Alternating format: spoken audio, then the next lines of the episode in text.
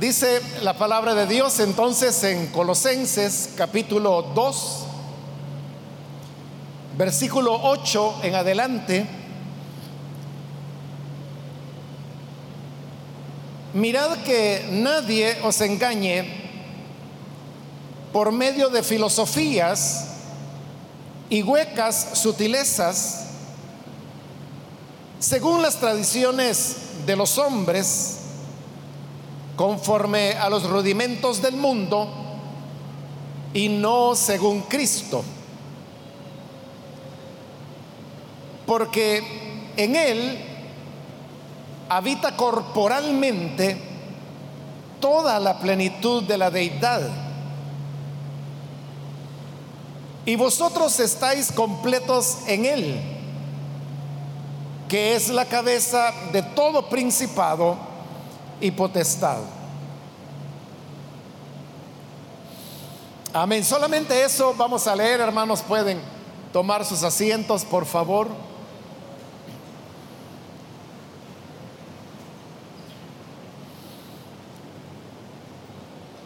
Hermanos, hemos leído en esta ocasión de esta carta dirigida a los colosenses esta iglesia de Colosas fue una iglesia en la cual Pablo nunca estuvo, sino que se formó a través de discípulos que Pablo había preparado para el ministerio. Algunos de ellos eran originarios de esta ciudad de Colosas y por eso es que ellos llevaron el Evangelio allí. Así es como nace esta iglesia de los colosenses. Pero después que el Evangelio había llegado a ellos, hubo algunas enseñanzas extrañas que comenzaron a llegar a la iglesia y comenzaron también a producir confusión en la fe que los colosenses tenían en el Señor Jesús. Cuando le digo que eran enseñanzas extrañas, no me estoy refiriendo, por ejemplo, al tema de los judaizantes que aparecen mencionados en varias cartas de Pablo. Tampoco estamos hablando, hermanos, de, alguna influencia eh, de tipo gnóstica, porque en esta época de la iglesia todavía esa influencia no había comenzado, habría de producirse todavía algunas décadas después. En realidad, hermanos, esas enseñanzas eran tan extrañas que, no se sabe realmente qué enseñanzas eran o en qué consistían. Por lo que esta carta menciona, uno puede deducir ciertos aspectos como por ejemplo que, parte de esas enseñanzas era que, fomentaba el culto a los ángeles. Es decir, que era una corriente religiosa que de alguna manera establecía que las personas tenían que adorar a los ángeles, rendirle culto a los ángeles, si querían alcanzar una buena relación con Dios. Ahora, eso, hermanos, como le digo, es algo que no aparece en el judaísmo, ni siquiera aparece en muchos de los cultos paganos que habían en esa época y que de alguna forma son conocidos. Entonces parece extraño que hayan llegado esas enseñanzas a Colosas, pero el hecho de que estaban ahí.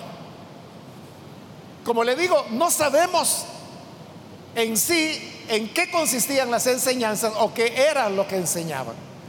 Pero lo que sí era cierto, hermanos, es que ellos presentaban esas enseñanzas como la manera para poder alcanzar una relación completa o plena con Dios. En otras palabras, ellos lo que decían era que estaba bien creer en Cristo pero que el cristianismo no era suficiente para que las personas pudieran tener una verdadera relación con Dios. sino que era necesario añadir otra serie de enseñanzas, como le digo, extrañas, y entonces las personas se les enseñaba que si ellos aceptaban estas otras enseñanzas, que entonces podían tener una verdadera relación con Dios, cosa que solo con Jesús no se podía lograr. Como ese era el problema, entonces en este capítulo, en los versículos que hemos leído, la carta comienza a, enseñar acerca de ese punto y les pide a los creyentes colosenses lo siguiente en el versículo 8. Mirad que nadie os engañe por medio de filosofías y huecas sutilezas. Note que el versículo comienza con un llamado de atención porque dice, mirad. Y cuando se usa esa expresión, mirad, obviamente lo que se está haciendo es pidiendo que las personas pongan atención en lo que se va a decir. Y dice que tienen que mirar porque tienen que cuidarse de no ser engañados. Cualquier persona puede ser engañada si no es observadora, si no analiza las cosas, si no pone atención a lo que le están diciendo, si no pone atención a la realidad que le rodea. Es decir, si las personas son distraídas, cualquiera les puede engañar de cualquier manera. Por eso es que le llama la atención y le dice, mirad, es una invitación para prestar atención. Y luego dice que nadie os engañe con filosofías. Allí, hermanos, tenemos que tener cuidado porque cuando habla de filosofía no se está refiriendo a la filosofía como disciplina del saber humano que conocemos hoy en día. lo que en esa época se llamaba filosofías, tenía más que ver con, con supersticiones, pero de tipo religioso. Porque, como le digo, hoy lo que se entiende por filosofía es, es toda una disciplina que tiene su método, que tiene sus presupuestos, que tiene sus marcos teóricos. Eso es ahora. Pero en esa época, aunque ya se hablaba de filosofía, porque aquí ya estamos después de Cristo, entonces los grandes filósofos, Aristóteles, Platón, ya habían pasado y ellos eran llamados filósofos. Pero la cuestión es que no solamente a ellos se les llamaba filósofos, sino que también, por ejemplo, a los poetas se les daba el título de filósofos a, los que tenían ciertos roles religiosos, sobre todo de carácter sobrenatural, también se les llamaba filósofos. Por eso es que cuando aquí en Colosenses dice que no tenemos que ser engañados por medio de filosofías, nos está refiriendo, como le digo, a lo que hoy entendemos por filosofía, sino que era creencias populares que habían, supersticiones. Pero desde el momento que la carta está catalogando esos engaños como filosofías, desde allí nosotros podemos comenzar a entender que esas enseñanzas, sean cuales hayan sido, estaban basadas en la superstición. Y usted sabe que la fortaleza de la superstición es la ignorancia. Mientras más ignorante es una persona, más supersticiosa es. Y mientras más educación una persona tiene, menos supersticiones acepta.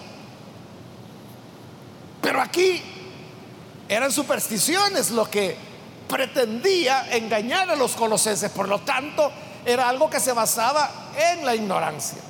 Pero luego continúa diciendo, según las tradiciones de los hombres.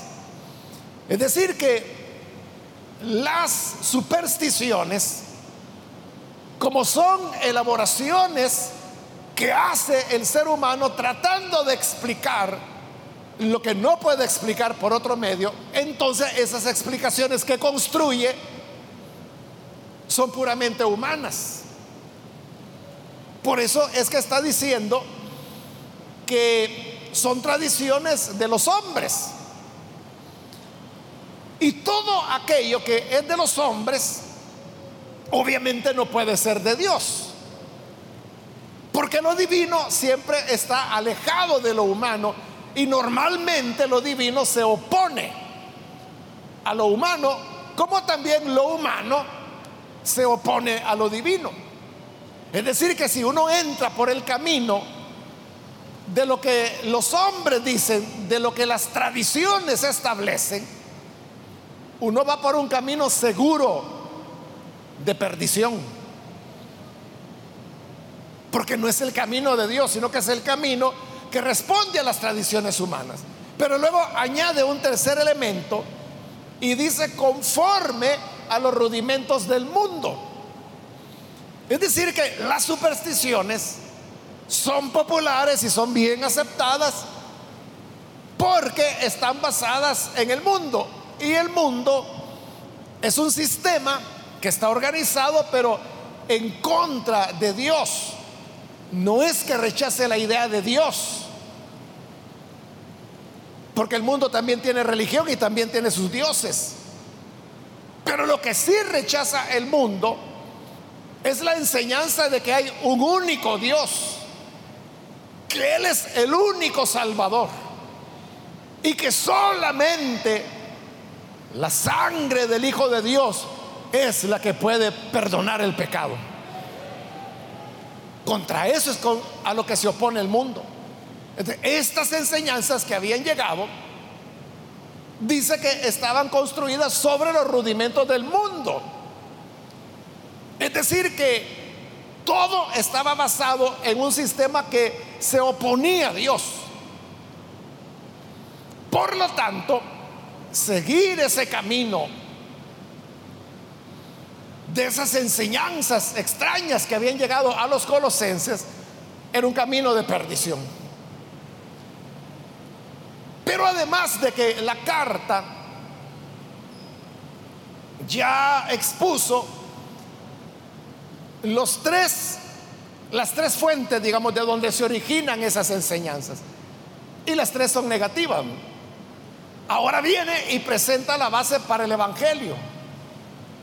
Y dice el versículo 9, hablando de Jesús, porque en Él habita corporalmente toda la plenitud de la deidad.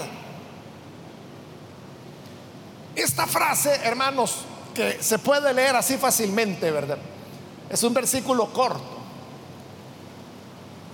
pero contiene una profundidad de enseñanza muy grande. Porque está diciendo que en Cristo habita corporalmente la plenitud de la deidad. En primer lugar tenemos al Señor Jesús. Usted sabe que Él nació de una joven allá en Belén. Su padrastro era carpintero y Jesús vive con ellos los primeros 30 años de su vida aproximadamente. Obviamente él aprendió el oficio de su padre, de su padre adoptivo, ¿verdad? Es decir, José, su padrastro. Pero luego, cuando llega a los 30 años, él comienza a escuchar a Juan. Se va al Jordán para escuchar las predicaciones y las enseñanzas de Juan el Bautista. Después es bautizado por Juan. Y luego de los discípulos de Juan, Jesús comienza a invitar algunos para que le sigan. Es así como comienza a formarse el núcleo de lo que después van a llegar a ser los doce apóstoles como le van a llamar los evangelios. Ellos comenzaron a seguir a Jesús y comenzaron a escucharlo. Pero inicialmente la idea que ellos tenían de Jesús es que este era un hombre de Dios, que hablaba la palabra de Dios.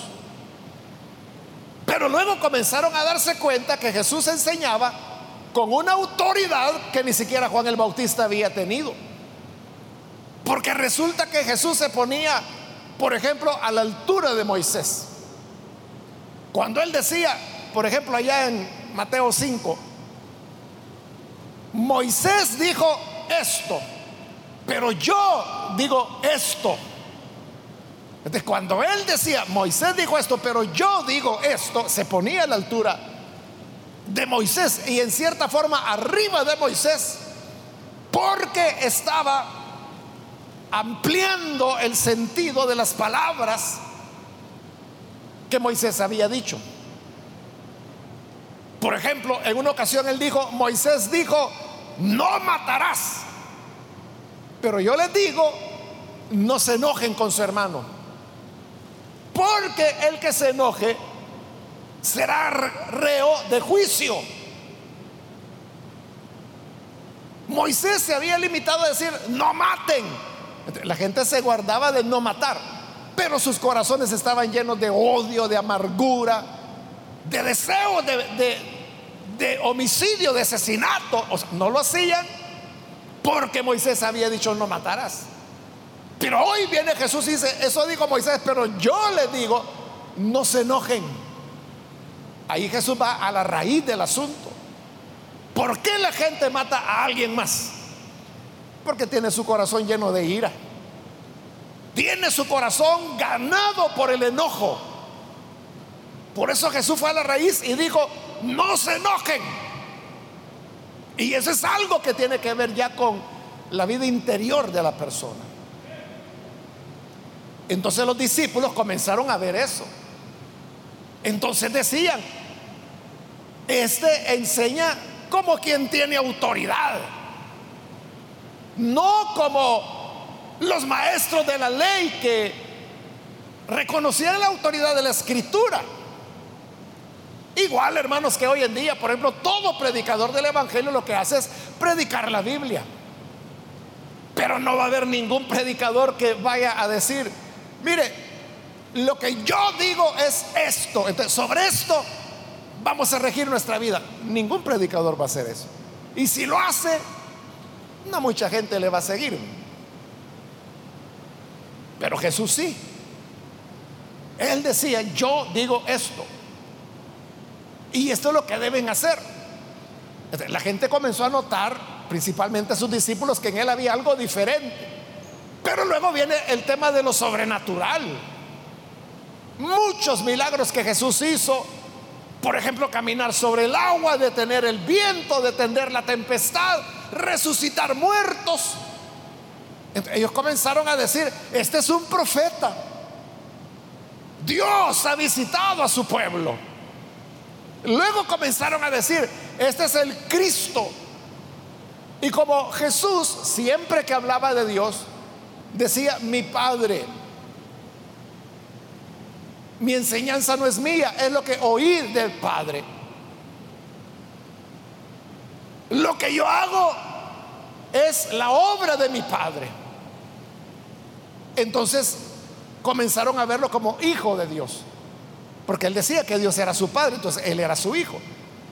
Comenzaron a verlo como hijo de Dios.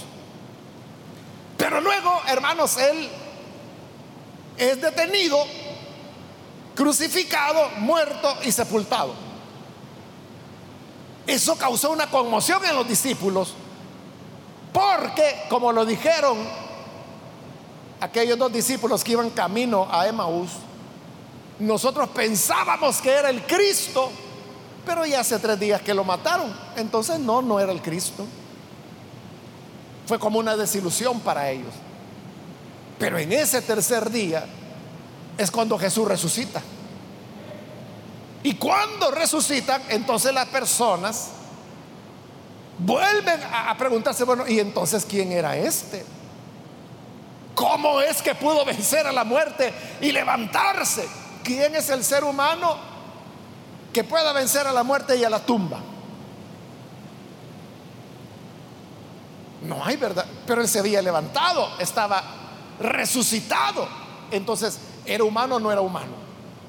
Eso fue lo que comenzó a hacer pensar a los primeros cristianos y ellos dijeron, bueno, él decía que era hijo de Dios, decía que su padre era Dios. Cuando se despidió de nosotros, dijo, Padre, dame la gloria que tuve contigo antes de todos los tiempos. ¿Qué quería decir él con eso? La gloria que tuve contigo. En otra ocasión Jesús dijo, nadie ha subido al cielo sino el Hijo del Hombre que vino del cielo. Estaba hablando de él. ¿Cómo es eso de que vine del cielo? Todo esto era como un rompecabezas. Entonces ellos comenzaron a ver que en Jesús había algo divino, que Él no era de esta tierra, que Él había venido, como lo dijo muchas veces. Porque repetidas veces Él dijo, vine pero me voy. Me voy pero volveré. Por eso es que lo estamos esperando, porque Él dijo que iba a volver.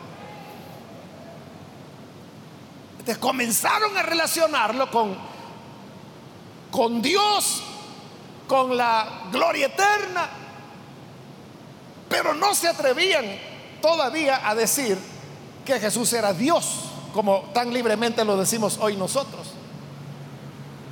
¿Por qué les costaba tanto a ellos decir Jesús es Dios? Porque recuerde que todos ellos eran judíos.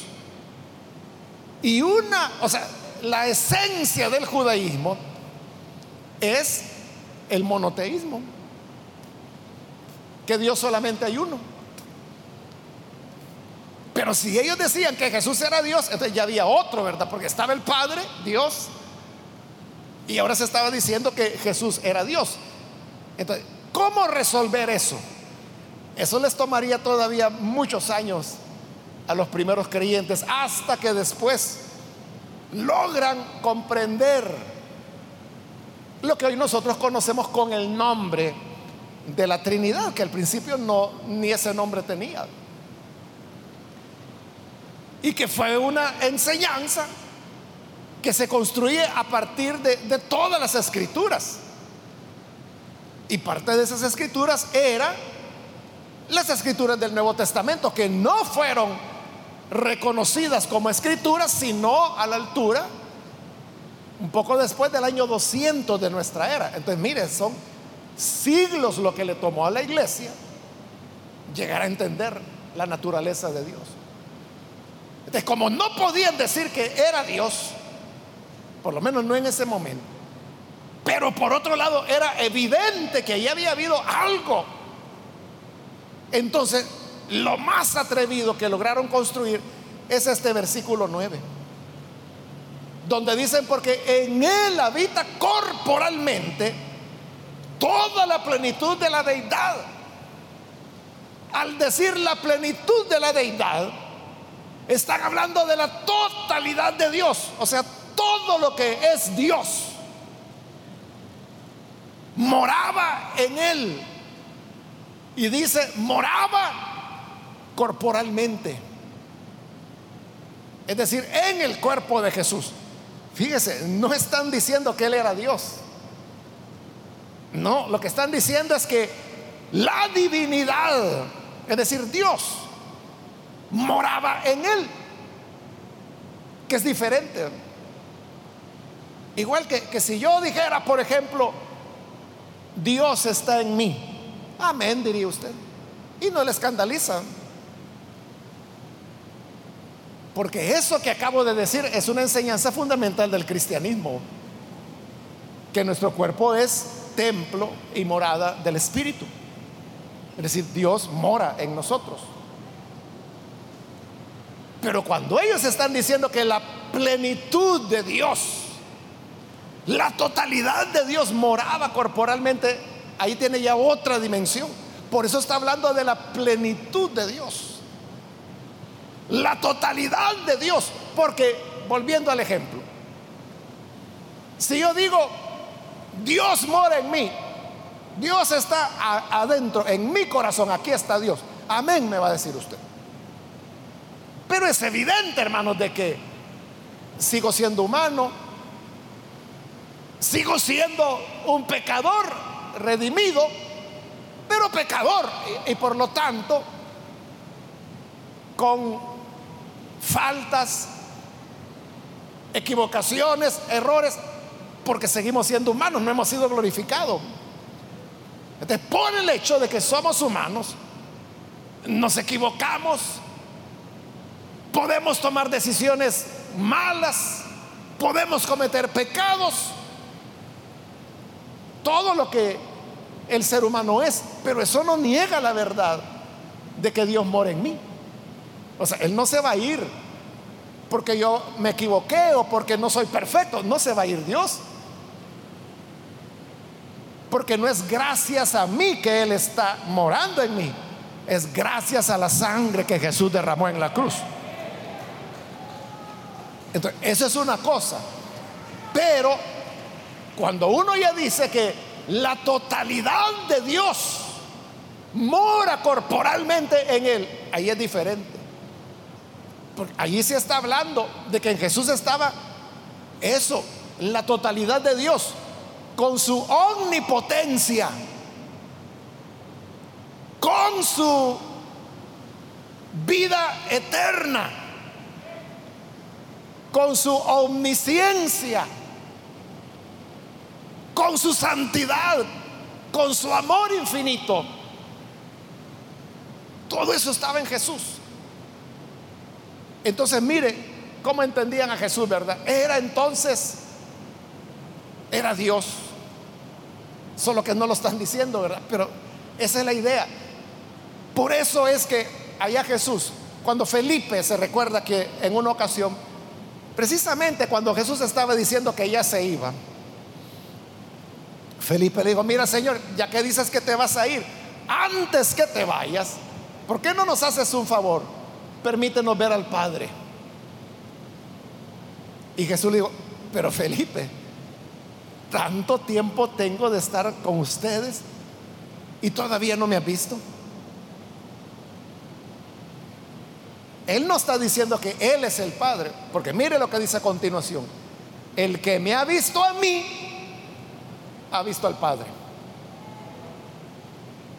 Es decir, que en Jesús, si uno se pregunta, ¿cómo es Dios? Mira Jesús.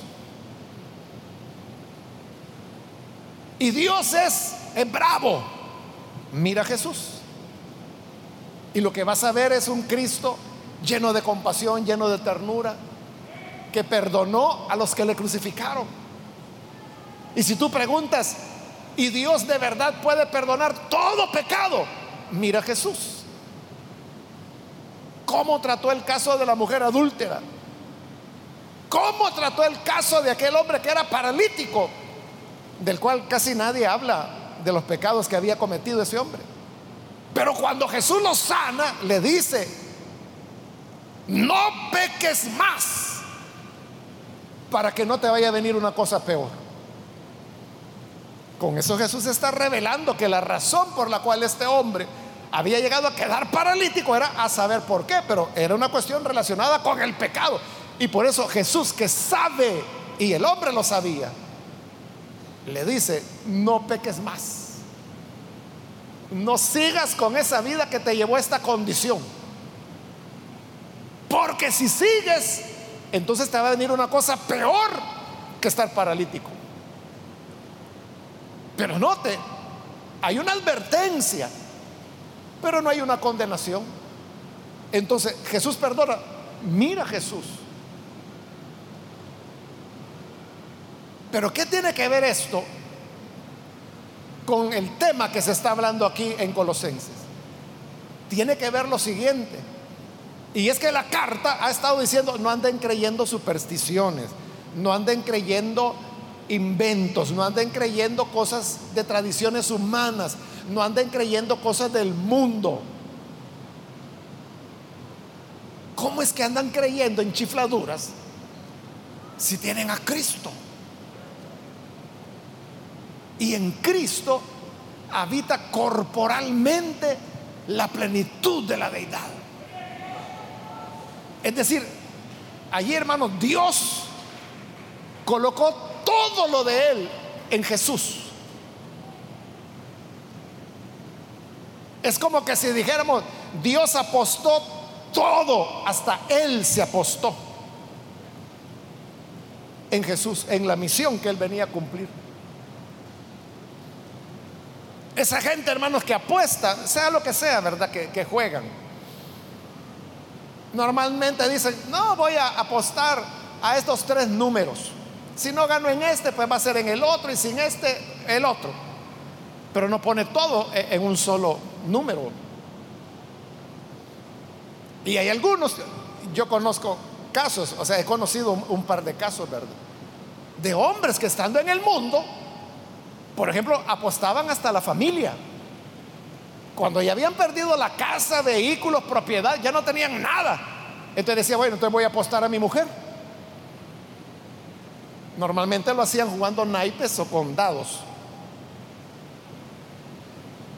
O sea, pero yo conozco, como le digo, recuerdo en este momento dos personas que, claro, luego llegaron a Cristo, pero ellos me contaron, no, si yo aposté a mi mujer. El que la ganaba se la llevaba. A veces los hijos se lo llevaban. Pero ¿hasta dónde tiene que tener seguridad una persona para apostarlo todo a decir, bueno, a este número yo le apuesto mi familia? Porque yo sé que voy a ganar.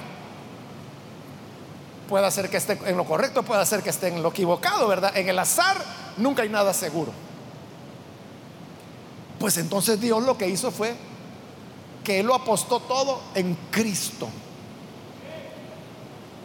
Él se puso en Él porque Él moraba corporalmente en Cristo. Es decir, ¿para qué vamos a andar siguiendo supersticiones, inventos, lo que la gente dice, lo que la abuelita dijo por allá? Es que mire, por allá por Izalco hay un hermano que dice tal y tal cosa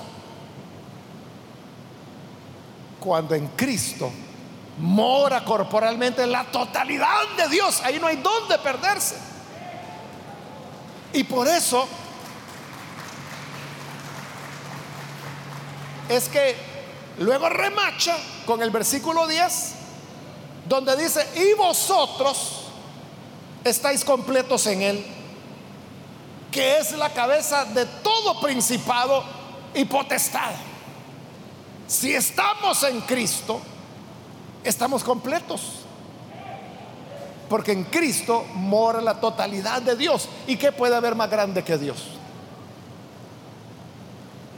En Cristo estamos completos.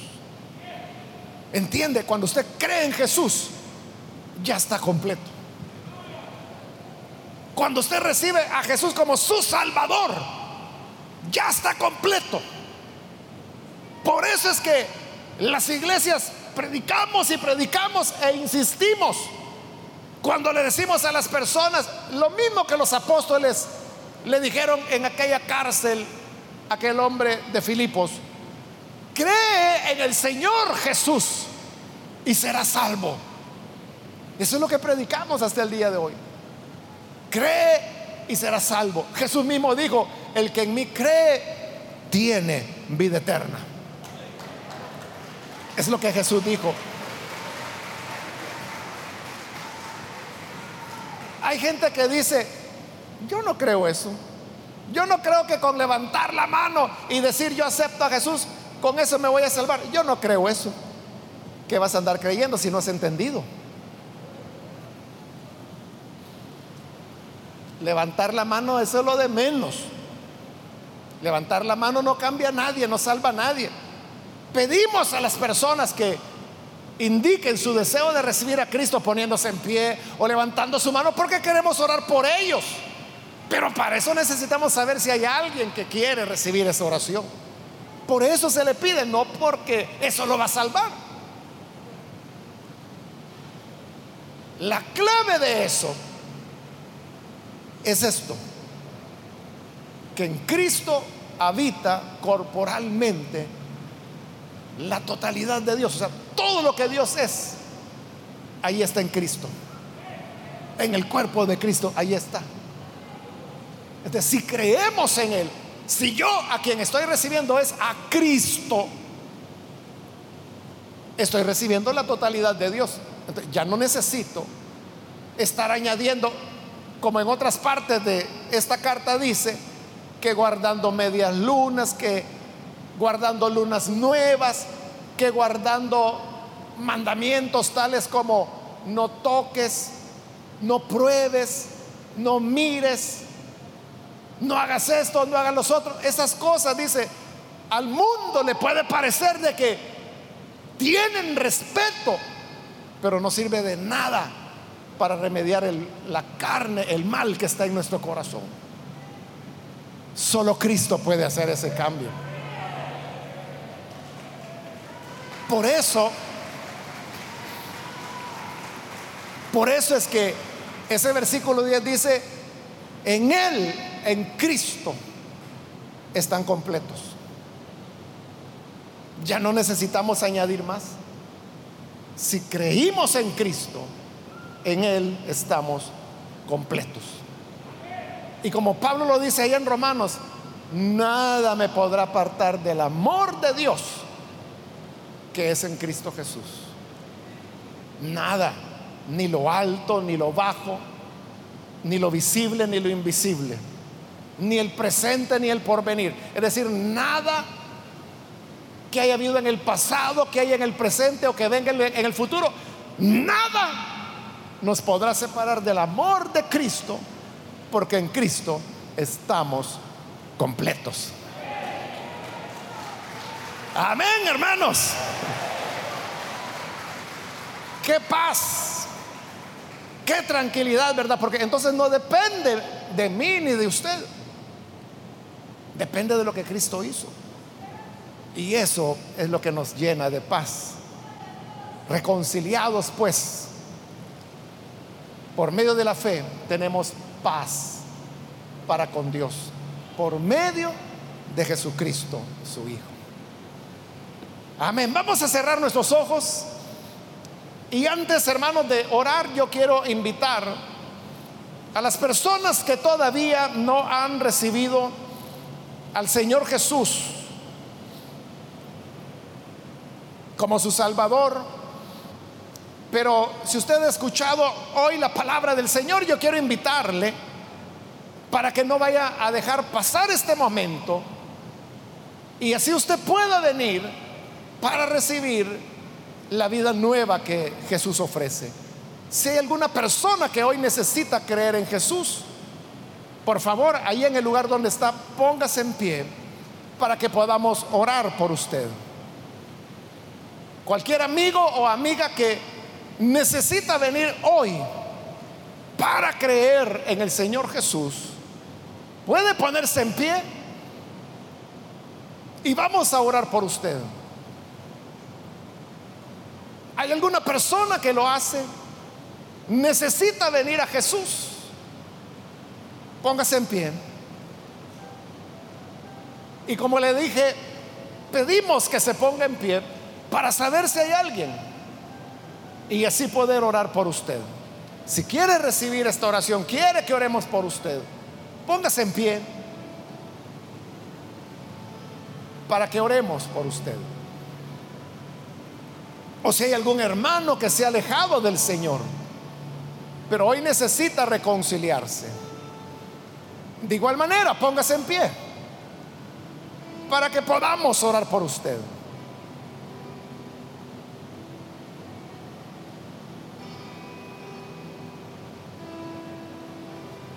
¿Hay alguien? Solo le voy a pedir que lo haga pronto porque voy a orar ya.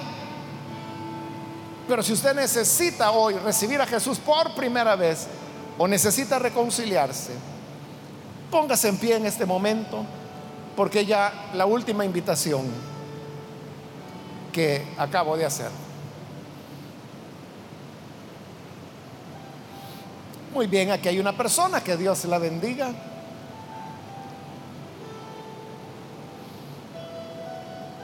A usted que nos ve por televisión, también le invito para que se una en esta oración y con esta persona y reciba a Jesús. Señor, te damos las gracias por tu palabra y por ese don maravilloso que nos has dado en Jesús. Te rogamos por esta persona como también aquellos que a través de los medios de comunicación están uniéndose a esta oración. Perdónales, recíbeles como hijos tuyos, provoca en ellos el milagro del nuevo nacimiento. Y tal como tu palabra lo dice, mora en ellos. Ayúdanos, Señor, a tu iglesia para que nunca perdamos de vista que en Jesús estamos completos, que no necesitamos añadir nada más.